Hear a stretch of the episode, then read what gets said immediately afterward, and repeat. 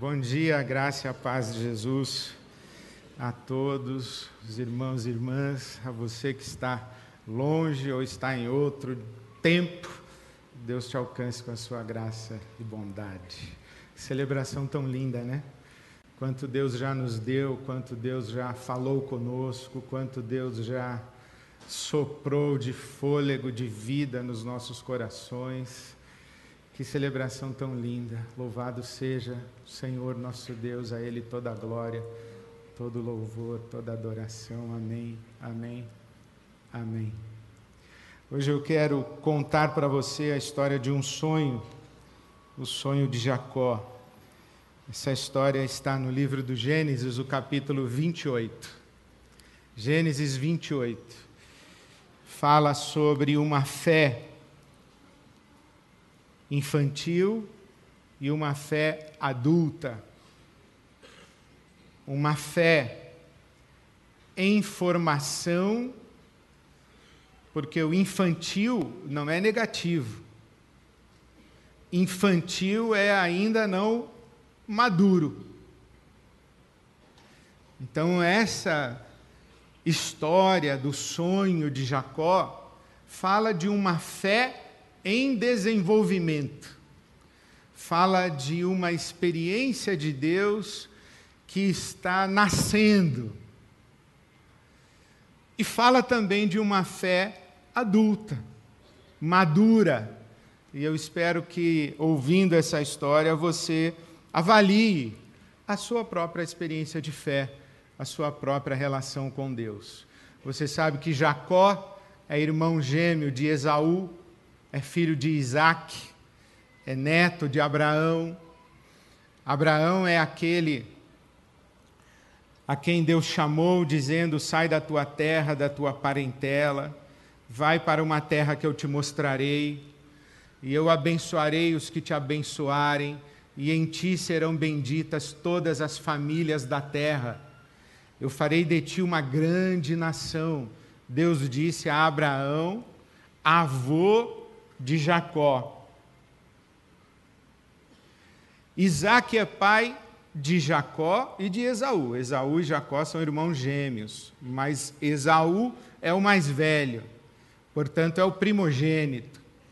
A linhagem de Abraão e Isaac deveria seguir por Esaú. Nós deveríamos ler nas Escrituras Sagradas a expressão o Deus de Abraão, Deus de Isaac, o Deus de Esaú. Entretanto, nós lemos o Deus de Abraão, Deus de Isaac, o Deus de Jacó. Essa mudança de Esaú para Jacó é razoavelmente controversa. Porque Rebeca, mãe de Jacó e Esaú, recebe de Deus uma profecia que o mais velho serviria ao mais novo.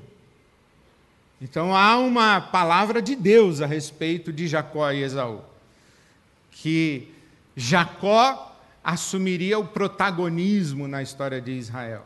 Só que o processo em que isso acontece é bem delicado, porque Jacó engana seu pai Isaac em articulação com sua mãe, que o orienta, e então Jacó recebe de Isaac, já em idade muito avançada, ouvindo mal, enxergando mal, talvez até com pouco discernimento. Então Jacó se faz passar por Esaú, recebe a bênção de Isaac como se Isaac estivesse abençoando Esaú, mas era Jacó. Quando Isaac pergunta para Jacó: Quem é você? Ele diz: Eu sou Esaú. E o Isaac acredita e o abençoa, acreditando que está abençoando Esaú, mas é Jacó. Quando Esaú chega para receber a bênção, Isaac diz: Mas acabei de abençoar você. E Esaú se dá conta de que Jacó passou primeiro e recebeu a bênção que lhe pertencia. Bom, é uma história que você pode ler a partir do capítulo 25 do Gênesis, é muito interessante. Mas logo em seguida, essa experiência de ser abençoado, Rebeca, mãe de Jacó, o chama e diz: Olha, o seu irmão Esaú está se consolando pelo que aconteceu, pelo que você fez com ele, ou pelo que nós fizemos com ele, o consolo de Esaú é ficar meditando em como ele vai matar você. É assim que ele se consola. Então é bom você fugir. Vá para a casa do seu tio, meu irmão Labão, e, e viva por lá até a fúria do seu irmão passar.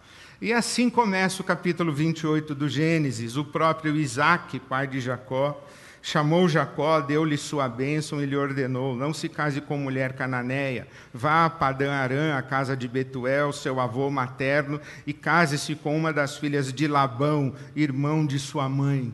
Então, no versículo 10 do capítulo 28 do Gênesis, começa essa história que eu quero contar para você. Jacó partiu de Beersheba e foi para Arã.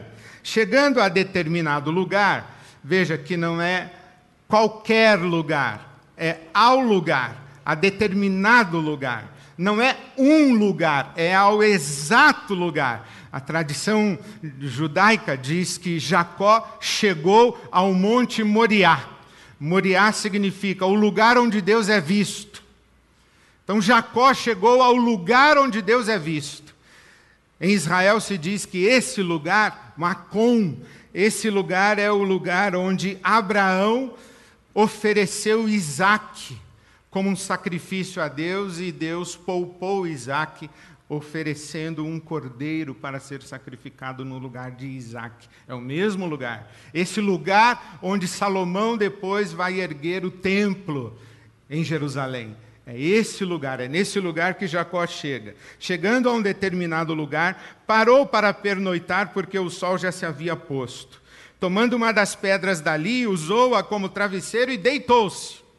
E teve um sonho, um sonho no qual uma escada apoiada na terra e o seu topo alcançava os céus, e os anjos de Deus subiam e desciam por ela. Ao lado dele, Jacó estava o Senhor que lhe disse: eu sou o Senhor, o Deus de seu pai Abraão, o Deus de Isaque.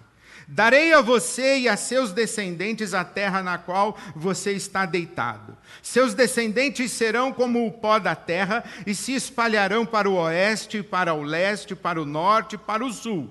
Todos os povos da terra serão abençoados por meio de você e da sua descendência. Estou com você e cuidarei de você. Aonde quer que você vá, eu o trarei de volta a esta terra. Não o deixarei enquanto não fizer o que lhe prometi. Olha, as palavras de Deus para Jacó em seu sonho são as mesmíssimas palavras de Deus a Abraão, avô de Jacó. Vou fazer de você uma grande nação, através de você abençoar abençoarei todas as famílias da terra. Versículo 16: Quando Jacó acordou do sono, disse: Sem dúvida o Senhor está nesse lugar, mas eu não sabia. O Senhor está nesse lugar, mas eu não sabia. Teve medo e disse: Temível é este lugar, não é outro senão a casa de Deus. Esta é a porta dos céus. Na manhã seguinte, Jacó pegou a pedra que tinha usado como travesseiro, colocou-a em pé como coluna e derramou óleo sobre o seu topo. E deu o nome de Betel àquele lugar. Betel significa casa de Deus. Deu àquele lugar o nome de Betel, embora a cidade anteriormente se chamasse Luz. Então Jacó fez um voto. Presta atenção no voto. Se Deus estiver comigo, se Deus estiver comigo, cuidar de mim nesta viagem que estou fazendo, prover-me de comida e roupa e levar-me de volta em segurança à casa de meu pai, então o Senhor será o meu Deus. E esta pedra que hoje coloquei como coluna servirá de santuário de Deus, e de tudo o que me deres, certamente te darei o dízimo. Ora, que história complicada, porque a primeira reação que eu tenho quando leio essa história é colocar a mão na cabeça e falar assim: que cara sem noção.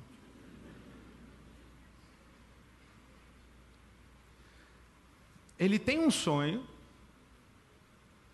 ele tem o que na teologia se chama de epifania ele, ele experimenta uma manifestação divina. Deus está ao lado dele dizendo: Eu estou com você, eu vou cuidar de você, eu vou levar você onde você tem que ir e vou trazer você de volta para esse lugar. E essa terra onde você está deitado é sua terra e da sua descendência. E aqui eu farei uma grande nação através da sua descendência. E quando Jacó acorda, ele acorda num estado de, de alumbramento, ele acorda em êxtase. Inclusive, ele tem medo, a Bíblia diz que ele temeu. Rudolf Otto, que é um, um, estudioso da experiência religiosa, ele diz que essa manifestação de Deus gera em nós fascínio e temor. Ele, ele chama Deus de mistério tremendo. Quando a gente tem uma experiência com Deus assim de tirar o fôlego, é isso que Jacó experimenta. Ele diz: Deus está aqui, eu não sabia. Ele é surpreendido pela presença de Deus, pela companhia de Deus. Então ele tem uma experiência de Deus. Ele ouve a voz de Deus, ele ouve a promessa de Deus. Eu não sei quantos de, de nós, eu nunca tive uma experiência dessa. Alguém teve? Nunca tive uma experiência dessa. De tirar o fôlego. Eu, eu me lembro de alguém dizendo que orava com um determinado homem santo e que a sensação da presença de Deus era de tal ordem que, que a pessoa tinha medo de levantar a mão e esbarrar em Deus. Eu nunca tive uma experiência dessa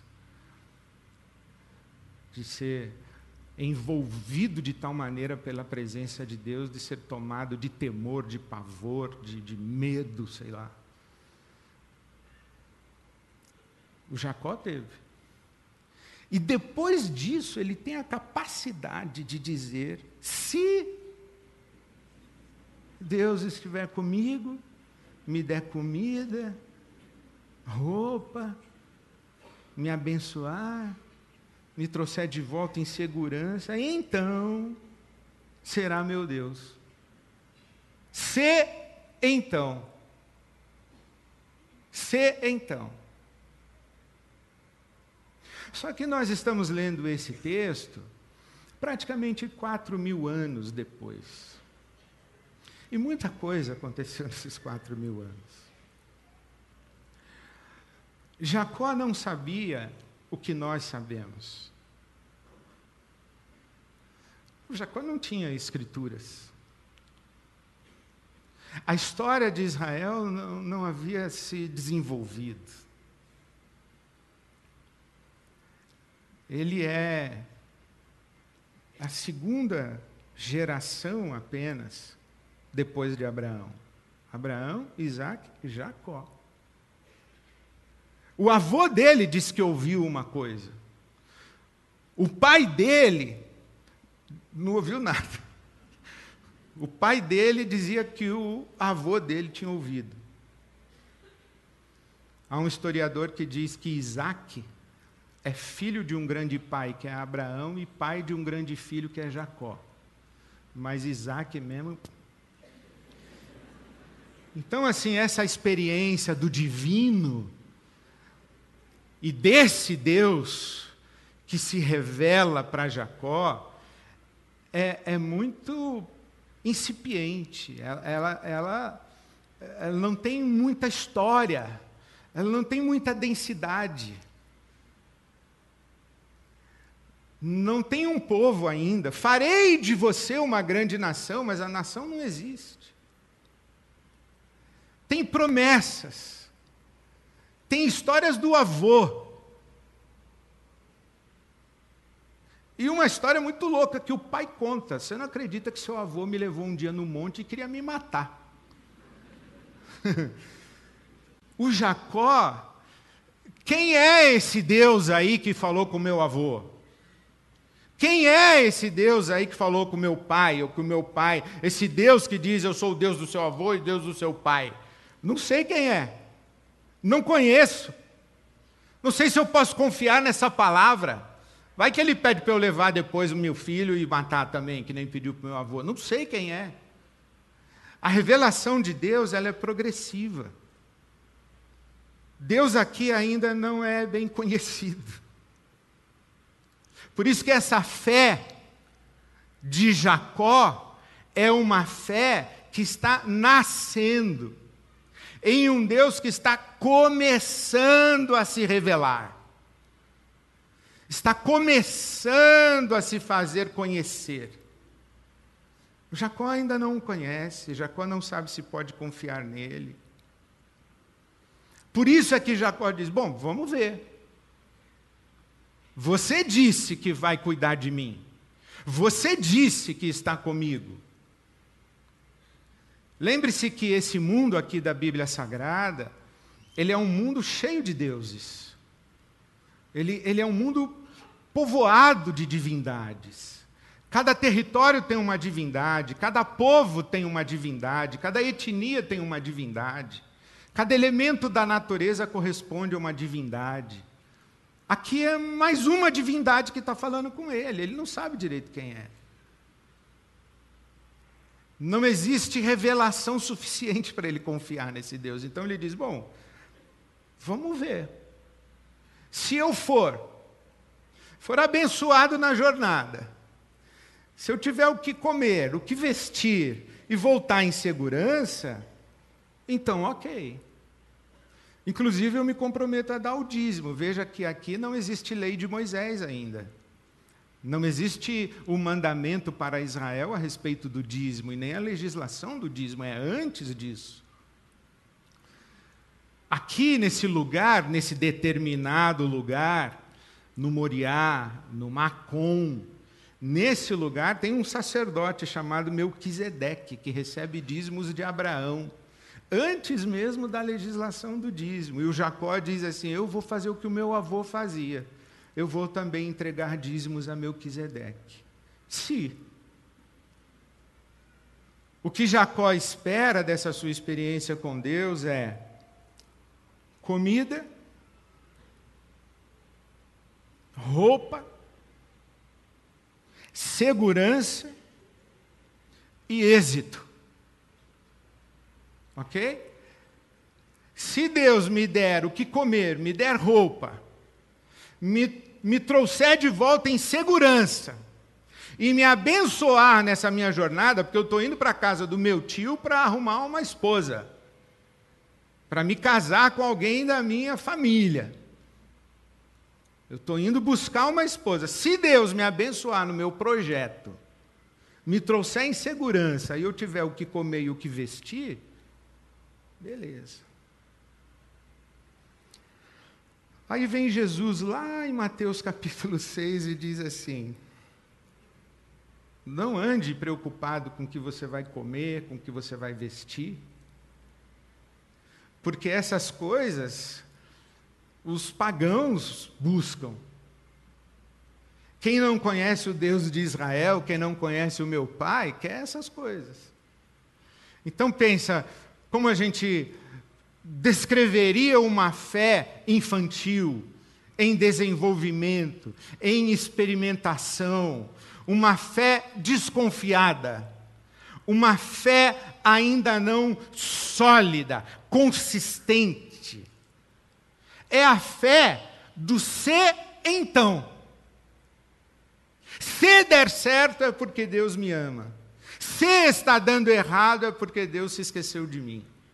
Se der certo, se eu tenho o que comer, o que vestir, estou seguro e está dando tudo certo na minha vida, então Deus está fazendo a dele e eu vou dar o dízimo. A fé não madura, não adulta, é uma fé que submete Deus e a relação com Deus ao escrutínio das circunstâncias. Dependendo do que está acontecendo à minha volta e comigo, eu estou bem com Deus e Deus é legal. Dependendo do que acontece, se não está me agradando, Deus não está fazendo a parte dele e eu não sei se ele será o meu Deus. Eu lembro de um pastor que eu tenho que vencer agora, ore por mim agora, em nome de Jesus, a tentação de dizer o nome dele Mas eu, eu vi com esses olhos que Deus há de ressuscitar. Tem um pessoal aí que diz que é com os olhos que a terra há de comer, né? Não, meu não, meu Deus vai ressuscitar. Eu vi com esses olhos, ouvi com esses ouvidos esse pastor orar a Deus dizendo: Deus, me dá aquilo que eu estou te pedindo, porque se eu tivesse pedido ao Deus das encruzilhadas, ele já me teria dado. Essa é a fé do Jacó. Não sei se é você o Deus a quem eu vou dedicar a minha vida. Se, então. Muito diferente da fé, por exemplo, de Abacuque. Abacuque tem não apenas Abraão, Isaac, Jacó. Abacuque tem também José, Abacuque tem também Moisés, Abacuque tem também todos os juízes, tem Gideão, Sansão, Débora, Abacuque tem o rei Davi, tem Salomão, Abacuque tem o Saltério, Abacuque tem a sabedoria de Israel compilada por Salomão no livro dos Provérbios, Abacuque é profeta, Abacuque já tem o templo de Jerusalém, Abacuque já tem a linhagem dos sacerdotes, já tem a estrutura sacrificial, Abacuque já tem revelação de Deus, já tem a Torá, Abacuque já conhece o Deus de Israel, então Abacuque diz assim: Ainda que a figueira não floresça, não haja fruto na vide, o produto da oliveira minta no curral, não haja o, o gado e, e todos os meus rebanhos sejam arrebatados, todavia eu me alegrarei no Senhor e exultarei no Deus da minha salvação. Não é uma fé se então. Não é uma fé que submete Deus ao escrutínio das circunstâncias. É uma fé em que Deus está supra circunstâncias. É a fé, por exemplo, de Sadraque, Mesaque e Abednego. Conhece a história desses três camaradas? Livro do profeta Daniel, capítulo 3. Eles foram levados para o cativeiro na Babilônia, para a corte de Nabucodonosor, estão ali. O rei da Babilônia diz assim: Ó, agora todo mundo tem que prestar culto ao rei. Eu sou o grande Senhor. Nabucodonosor diz assim: Vede, ó céus, o grande império que eu construí. Só que esses três príncipes de Israel dizem: Nós não vamos nos ajoelhar diante do rei. O rei diz: Então eu vou jogar vocês no fogo, eu vou queimar vocês na fogueira. E eles dizem: Pode queimar, e o nosso Deus vai livrar a gente. Mas saiba também uma coisa: que se a gente morrer queimado e Deus não livrar a gente, que é uma possibilidade, né? Nós não vamos adorar você. Não vamos. Porque nós sabemos quem é o nosso Deus. Não importa, ou Deus vai livrar a gente da fogueira, ou a gente vai morrer queimado, mas nós não vamos trocar de Deus. Porque a nossa fé não é ser então. É a mesma fé de Paulo apóstolo. Ele escreve à igreja de Filipos dizendo: Obrigado aí pela oferta que vocês me mandaram, e eu estou dizendo isso não porque eu preciso disso porque eu aprendi a viver em qualquer circunstância. Eu sei viver com muito, sei viver com pouco, sei viver com nada. Sei dormir bem hospedado, sei dormir em cadeia. Posso tudo naquele que me fortalece. A minha fé não é do tipo ser então. A minha fé coloca a Deus sobre circunstâncias. Não é sem razão que é a mesma fé de Jesus, porque Jesus tem duas falas no seu momento literalmente crucial. Jesus na cruz, ele fala duas coisas. A primeira delas é desesperadora: Deus meu, Deus meu, por que me desamparaste? Depois, ele dá o seu último suspiro e diz: Pai, nas tuas mãos entrego o meu espírito. Não é uma fé se então.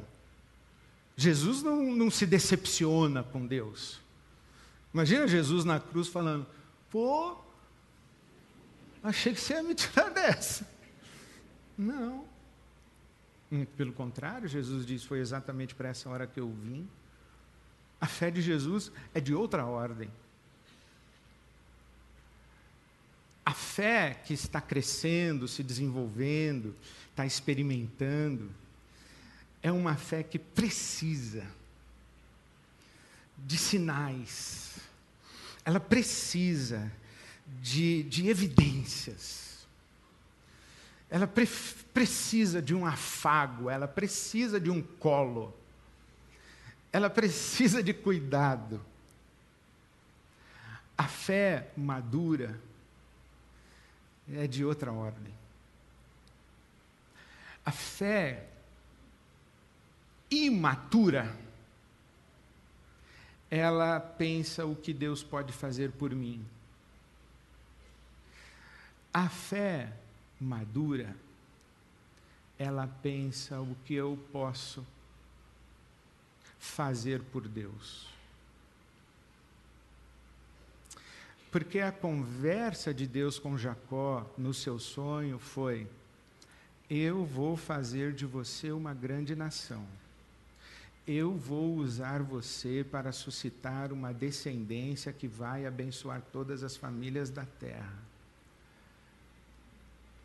Jacó, a sua vida está inserida num propósito de redenção que é muito maior do que se você vai ter o que comer, o que vestir, se você vai ter êxito em encontrar uma esposa, se o seu casamento vai dar certo, se o seu sogro vai ser legal. A sua vida está dentro de um propósito muito maior que é meu. Eu estou conduzindo a história e eu quero usar você nisso, e eu vou usar você nisso. A fé imatura está ocupada com o imediato. O que eu vou comer, o que eu vou vestir amanhã. E Jesus já disse: não faça isso, você vai se perder. Busque em primeiro lugar o reino de Deus e a sua justiça, e todas as demais coisas serão acrescentadas. A fé imatura olha para as circunstâncias para a dispensa, para a conta bancária, para o êxito dos projetos. A fé adulta procura Deus no meio das circunstâncias. Porque quando Jacó exclama, Deus está aqui, eu não sabia o que Deus diz a ele, ele falou assim: sim, Jacó, é verdade que eu estou aqui, mas a verdade maior é que eu estou com você. Eu estou aqui porque eu estou com você. Eu lembro que um dia, e já vou terminar, eu conversei com um homem que a vida dele estava um caos, mas assim um caos, que eu falei assim: eu não sei o que eu faria se eu fosse esse cara. E ele saiu da minha sala, nós oramos juntos, ele levantou-se da minha sala, foi embora. E eu me lembro que eu apaguei a luz do meu, do meu gabinete pastoral e fiquei sentado. Comecei a orar por ele, mas depois comecei a orar por mim. Porque eu me vi na situação dele. Eu falei, eu não sei o que eu faria, eu não sei nem se eu conseguiria viver desse jeito. Eu não sei se eu conseguiria voltar para essa vida que ele está voltando agora. Eu não sei se eu conseguiria voltar para esse casamento, para essa casa, para essa família. Eu não sei o que eu faria. E eu comecei a orar e dizendo para Deus isso: Senhor, eu, eu não sei o que eu faria. Comecei orando por ele, mas depois foi que, como se Deus, na minha oração, colocasse um espelho diante de mim e falou: tá, e você? E aí eu fiz o que nessas horas geralmente eu faço. Eu fui falar com o meu orientador espiritual. Eu falei, Osmar, aconteceu isso, eu, eu acho que eu, eu ia sucumbir. Porque eu não sabia oferecer uma solução para esse homem. Aliás, eu não vejo solução, não tem solução. Eu não tenho como tirá-lo de lá, não tenho como solucionar o lá, eu não sei o que fazer. Ele disse: Mas só tem uma coisa que você precisa fazer: é ficar ao lado dele lá e ajudá-lo a enxergar o Deus que está com ele lá. Porque não é você quem tira ele de lá e nem você quem resolve o lá. A grande experiência desse homem não é sair de lá e nem resolver o lá. É encontrar Deus exatamente lá. Para que ele diga como Jacó: Deus está aqui. E eu não sabia. Deus está comigo. E eu não sabia. Porque essa é a grande experiência da nossa vida. A fé imatura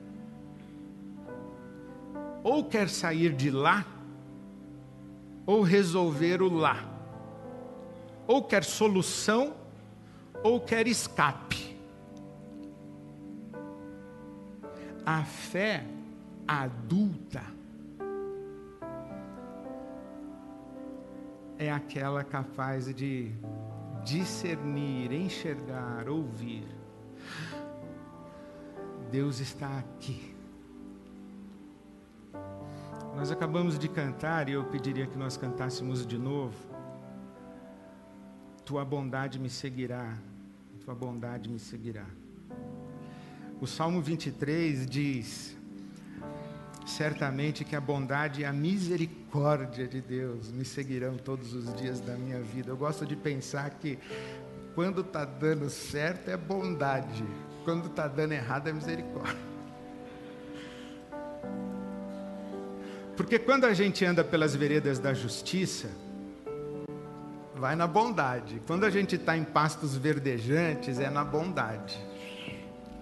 Quando a gente está em águas tranquilas, quando Deus está trazendo alívio para a nossa alma, a gente está experimentando a bondade. Mas quando a gente se mete por uns, uns caminhos e atalhos, ou melhor, por uns descaminhos e atalhos, e a gente se mete por uns vales de sombra de morte, aí é misericórdia do Senhor está.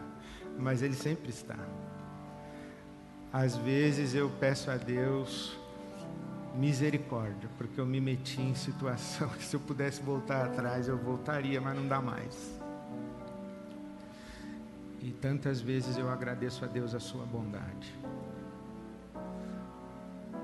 Então eu queria convidar você hoje a, a olhar-se no espelho de Jacó e considerar se a sua fé é vacilante, imatura, e você vai e volta na sua relação com Deus ao sabor das circunstâncias, se a sua fé é do tipo se então, ou se a sua fé é sólida. E não importa qual seja a circunstância onde você está, você está sensível à presença de Deus, que tem a mão no seu ombro dizendo: Calma, Ed, estou aqui. Eu estou aqui. Eu estou aqui porque eu estou com você. Pense no Salmo 23 assim: olha, o Senhor é o meu pastor e nada me faltará. Por quê? Porque tu estás comigo. Por que nada faltará? Porque tu estás comigo. Guia-me pelas veredas da justiça, porque tu estás comigo. Leva-me a pastos verdejantes, porque tu estás comigo. Refrigera minha alma, porque tu estás comigo. Ainda que eu andasse pelo vale da sombra da morte, não temeria mal algum, porque tu estás comigo.